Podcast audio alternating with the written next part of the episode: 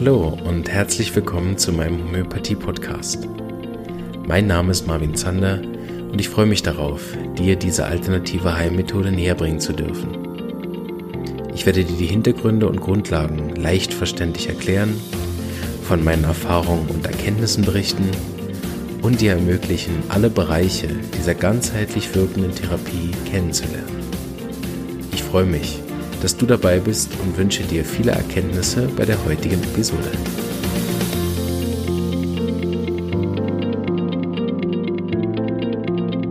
Hallo und herzlich willkommen. Ich freue mich, dass ihr dabei seid bei einer weiteren Episode und wir sind äh, mitten im Schwangerschaftsthema drin. Und äh, da habe ich euch noch jemanden angekarrt und vor mein Mikrofon freiwillig äh, gezerrt. Nein, sie hat sich bereit erklärt, auch mit mir über ihr persönliches Herzthema zu besprechen. Und zwar heute ist bei mir Janine Hosang. Hallo. Hallo Marvin, herzlichen Dank für die Möglichkeit, bei deinem Podcast mitzumachen. Wie schon gesagt, mein Name ist Janine Hosang, ich bin aus Chur, bin Dula, ähm, Geburtsbegleiterin und Mama von drei Kindern. Super. Über das Dula-Thema, da wollen wir nachher genau hin. Aber zuerst müssen alle durch die Homöopathie-Engpass. so, wie äh, bist du zur Homöopathie gekommen? Ich habe früher selber mit homöopathischen Kügelchen ausprobiert, die typischen Zahnkügel. Und als meine Tochter ihren ersten Winter hatte und einfach ständig Husten hatte und wir beim Kinderarzt nicht mehr weitergekommen sind, habe ich den Schritt gewagt und wir haben uns beim Homöopathen gemolden und sehr schnell ähm, Erfolg gehabt und so sind wir der Homöopathie treu geblieben und haben schon ganz, ganz viel erlebt und erfahren und positive Erlebnisse gemacht. Super. Ähm, du bist ja dann mit der ganzen Familie gegangen, gell? Genau, mittlerweile sind meine drei Kinder und ich bei dir mhm. in Behandlung. Und äh, was war so dein äh, intensivstes oder beeindruckendstes Erlebnis, was du mit der Homöopathie hattest? In der Familie hatten wir viele kleine, beeindruckende Sachen. Ohrenschmerzen finde ich immer sehr beeindruckend, wie schnell dass das hilft. Aber das erst kürzlich beeindruckendste Erlebnis war mit einer Dula-Klientin von mir. Da war das frisch geborene Baby auf der Intensivstation mit einer mit einem Virus und sie hatten viel Zeit gebraucht und es hat nichts gebessert und nachdem sie dann mit der Homöopathie, nachdem sie dann mit dem Homöopathen Kontakt aufgenommen hat und das richtige Mittel verschrieben wurde, wurde es innerhalb kürzester Zeit gut und das Kind durfte direkt nach drei Tagen aus dem Spital entlassen werden. Das war sehr beeindruckend und für die frisch gebackene Mutter ein Segen. Ja, den Fall durfte ich auch mit betreuen und auf der Intensivstation zu arbeiten, finde ich auch immer sehr beeindruckend. Ähm, und auch ein großes Dank geht jedes Mal hoch an das Spital, was mich dann an, auch an den Patienten heranlässt. Da habe ich mehrere Erfahrungen gemacht, das äh, kann ich in einer anderen Folge nochmal berichten, meine drei, vier Fälle auf der Intensivstation. Aber auch der Fall war sehr interessant. Es war ein Hustenfall, wenn ich mich nicht irre. Genau, es hatte diesen RS-Virus erwischt und äh, mit einer Arznei über Nacht eine starke Verbesserung. Sehr gut. Und den haben wir uns hin und her überwiesen, gell? Genau. Da hatte ich sehr viel Freude. Unser erste nicht nur äh, berufliche auf, äh, nein, nicht nur Patienten-Therapeuten äh, aufeinandertreffen, sondern tatsächlich eine berufliche Überschneidung. Denn du hast dich im letzten Jahr selbstständig gemacht als Dula, gell? Genau. Jetzt muss ich als erstes ganz blöd fragen, weil ich äh, muss gestehen, dass ich zwar natürlich ähm, mich ein bisschen schlau gemacht habe, jetzt auch im Hinblick auf das Interview, aber so ganz genau habe ich es immer noch nicht verstanden und deshalb bin ich froh, heute den Profi neben mir zu haben. Erklär doch mal als erstes für denjenigen, der überhaupt noch nichts kennt, so auf den Punkt, was ist eine Dula? Eine Dula ist eine Geburtsbegleiterin, eine geburtserfahrene Frau, die ihr Wissen an Schwangere weitergibt. Ich biete den Frauenpaaren kontinuierlichen Support an, habe keine medizinische Verantwortung und kann mich so ganz auf die emotionalen Themen vertiefen. Ich biete der Frau während der ganzen Geburt meine Anwesenheit an, also kein Schichtwechsel, kein Alleinsein. Unterstütze somit auch den Partner, wenn er dabei ist, versuche ihm seinen Platz zu schaffen, dass er sich wohlfühlt, aber auch, dass er sich rausnehmen kann, Kaffee trinken kann oder wenn die Frau vielleicht sogar alleine ist. Durch das wir uns schon in der Schwangerschaft kennenlernen, ähm, ist die Vertrauensbasis groß. Ich kenne die Wünsche, Ängste, Hoffnungen der Frau und kann das alles während der Geburt einfließen lassen. Mhm. Sehr interessant. So ein ganz emotional berührender äh, Beruf, wo ich sehr nah dann auch mit den Klienten, nennt man das so bei euch? So mit den, mit den Schwangeren, sagen wir es doch so, äh, wirklich auch dann ganz eng zusammen bin. Genau. Da gibt es sogar eine richtige Ausbildung zu, wie ich weiß. Genau, es gibt mittlerweile verschiedene Ausbildungen mhm. zur Dula. Ich habe die Dula-Ausbildung Schweiz gemacht. Mhm. Und wir haben über, das, über ein Jahr verschiedene Blogtage, Blogtage zu verschiedenen Themen mhm. und haben uns ganz fest darin vertieft, haben auch mit Hebammen zusammengearbeitet, um die ganzen medizinischen Hintergrund zu wissen, mhm. auch wenn wir die Verantwortung nicht tragen und keine Entscheidungen fällen, aber wir wissen, was passieren kann, was ist, welche Medikamente das es gibt und haben so ganz viel im Rucksack. Kann man sagen, es ist auch so eine Art Berater dann? Genau, eigentlich ja. sind wir Coach während der Schwangerschaft, mhm, Geburt ja. und im Wochenbett. Und ihr seid dann auch wirklich bei der Geburt mit dabei? Genau. Wie, wie kann ich mir das vorstellen? Also so bei der, bei der Schwangerschaft, im Vorfeld hat man ja viel Zeit, sich kennenzulernen, die Dinge zu besprechen. Da kann ich mir das noch gut vorstellen. Aber kannst du einen kleinen Einblick geben, was macht eine Dula während der Geburt? Die Frau ruft, wenn es ihr danach ist, und dann komme ich zur Geburt, entweder schon ganz am Anfang mit ins Spital oder wenn es länger geht, vielleicht auch später dazu, wenn der Augenblick gekommen ist und sie merkt, jetzt brauche ich meine Dula. Mhm. Ich massiere, schaue, dass es ihr gut geht, schließe die Tür, dämme das Licht, sorge für Ruhe, massiere das Kreuz, weiß auch, welche Positionen in welcher ähm, in welchem Moment gut tun können. Mhm. Und ich bin einfach immer da. Ich gehe nicht raus, ich habe nicht noch andere ähm, mhm. Schwangere, die ich gleichzeitig betreuen muss. Mein Fokus ist ganz auf meiner mhm. Klientin. Und manchmal bin ich einfach nur da ja. und halte das aus, einfach nur da zu sein in mhm. diesem Moment. So sicher auch, wenn so eine Geburt, die gehen ja auch manchmal dann teilweise über 24 Stunden und länger, ähm, ist das ja auch eine recht anspruchsvolle Arbeit. Genau, das kann ziemlich, ziemlich lang gehen. Und ja, man muss da schauen, dass man selber immer die Energie behält. Mhm. In meiner Dula-Tasche ist sicher immer genügend zu essen und zu trinken. Das habe ich bei meiner ersten Geburt gelernt. Da war meine Tasche schnell leer und ich kam nicht zum Essen. Mhm. Immer war die Cafeteria geschlossen und das ist nicht ideal. Ja. Ich weiß, wir haben für, für unsere beiden Geburten, also unsere, die von meiner Frau selbstverständlich, äh, hatten wir so eine, so eine Checkliste. Also was äh, unter Geburt sie will, was sie nicht will, ähm, da hast du als Dula die Kompetenz, diese Checkliste sozusagen zu benutzen, um dann eventuell die Patientenwünsche durchzudrücken auch? Oder ist, äh, wenn jetzt beispielsweise der Ehemann noch nicht da ist zum Beispiel, oder nicht? Also den, meinst du einen Geburtsplan ja, genau, sozusagen? Genau, ja. genau.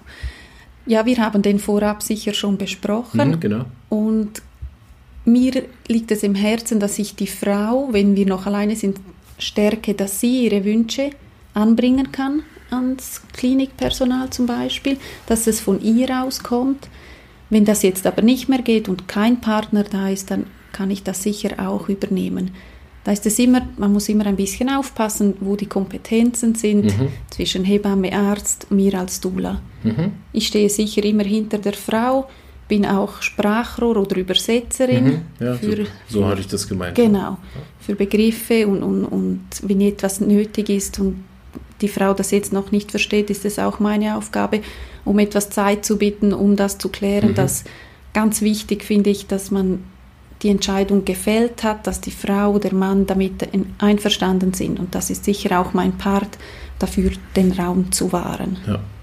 Ich kann mir vorstellen, dass es besonders wichtig ist, wenn zum Beispiel der Partner in irgendeiner Art und Weise zum Beispiel abwesend ist oder zum Beispiel eine, eine, ähm, eine Frau, die irgendwie keinen Mann hat, aus welchen Gründen auch immer, oder Partner hat, der jetzt dabei ist, also sie sozusagen grundsätzlich auch alleine in so eine Schwangerschaft, Geburt geht. Genau. Da ist ja dann wirklich wie so ein Nischenthema, weil die Hebamme ja dann wechselt. Ich habe ja nicht eine Hebamme. So hätte ich wie so eine Begleitung, wenn beispielsweise auch der Ehemann fehlen würde. Genau. Oder nicht dabei sein will. genau. Gibt es das auch? Ja, das gibt es auch. Ja, genau. Vielleicht auch mit, obwohl da weiß ich, dass wahrscheinlich dann andere Hindernisse, aber vielleicht auch gewisse religiöse Genau, in für anderen Kulturen ist es auch so, dass die Ehemänner sicher nicht in, Ja. in den Geburtsraum kommen, draußen warten und auch in diesen Situationen ist eine Dula sehr wichtig, auch eben wenn die Frau alleine ist, weil diese Situation alleine zu meistern ist Mhm. nicht schön und nicht einfach und muss auch nicht sein. Mhm. Aber auch wenn das ein ganz normales Paar ist, ist es sehr wertvoll, noch jemand im Team zu haben, noch jemand, der den Raum warte, dass der Mann nicht die ganze Verantwortung tragen muss. Oder falls er die Nerven verliert. Genau, dass er auch einfach raus kann und das voll okay ist. Ja. Super, vielen Dank. Das sind schon super Einblicke. Ich, ich habe noch eine Frage, wenn ich noch darf. Ja, du darfst. Ähm, also, du hast ja vorhin gesagt, die, die Dulla ist sozusagen eine geburtserfahrene Frau. Genau. Da wollte ich noch drauf hinaus, nämlich, was sind denn so Voraussetzungen dafür? Also, was ich so durchgehört habe, ist, man sollte ja mal eine eigene Geburt gehabt haben, um Dulla sein zu können, oder ist das keine Grundvoraussetzung? Es ist nicht überall ganz gleich. Mhm. Bei meiner Ausbildung war es Voraussetzung, selber geboren zu haben, Mhm. egal ob einmal oder neunmal. Aber es gibt mittlerweile auch Ausbildungen, die das Frauen anbieten, die keine eigene Geburt hatten. Mhm. Rein fürs Verständnis, was im Körper vorgeht, bin ich froh über meine eigenen Erfahrungen, was ich weiß, was ich erlebt habe, dass ich nachfühlen kann, wo der, die Grenze ist, was das für eine Grenzerfahrung ist, eine Geburt und was das wirklich bedeutet, wo man steht, wie es sich anfühlt. Mhm. Da bin ich sehr froh um meine drei Geburten. Ja, vor allen Dingen, wenn ich eine emotionale Begleitung mache, im Prinzip, das merke ich in der Praxis auch, dass ich Patienten auch viel besser betreuen kann, wenn ich, wenn ich eine ähnliche oder vielleicht sogar eine gleiche Situation erlebt habe und auch natürlich verarbeitet habe. Ich meine, wenn ich immer noch darunter leide, bin ich ja keine Hilfe.